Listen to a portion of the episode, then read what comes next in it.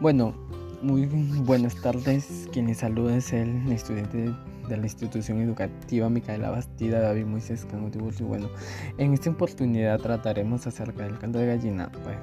Bueno, conocerá su importancia base a que está hecho este caldo de gallina.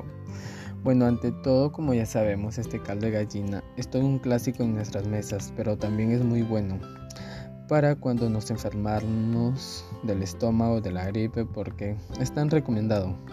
Te decimos cuáles son sus beneficios del caldo de gallina. Un clásico muy poderoso ¿Quién no se resiste un caldito de gallina? Seguro habrá más de uno, pero no dudo que la mayoría no le tenga un cariño especial a este caldito de gallina.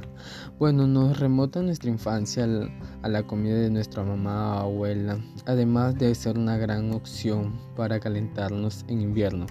Toda la vida hemos comido, no es una sola receta, sino también como un remedio que se transmitió de generación en generación. Pero, ¿qué detrás del caldo de gallina?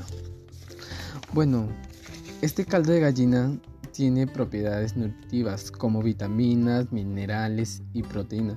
Son algunos nutrientes que se aportan en un plato de caldo de gallina, además de ser saciantes y fácil digestión de una forma de contribuir a la hidratación de nuestro cuerpo.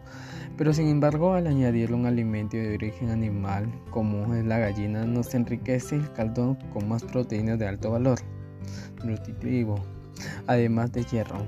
Al cocinarse la gallina otorga una gran cantidad de vitaminas de complejo B, tanto así como una ración de caldo podría cubrirnos hasta el 93% de ingestión diaria recomendada de esta vitamina, además de aportar fósforo.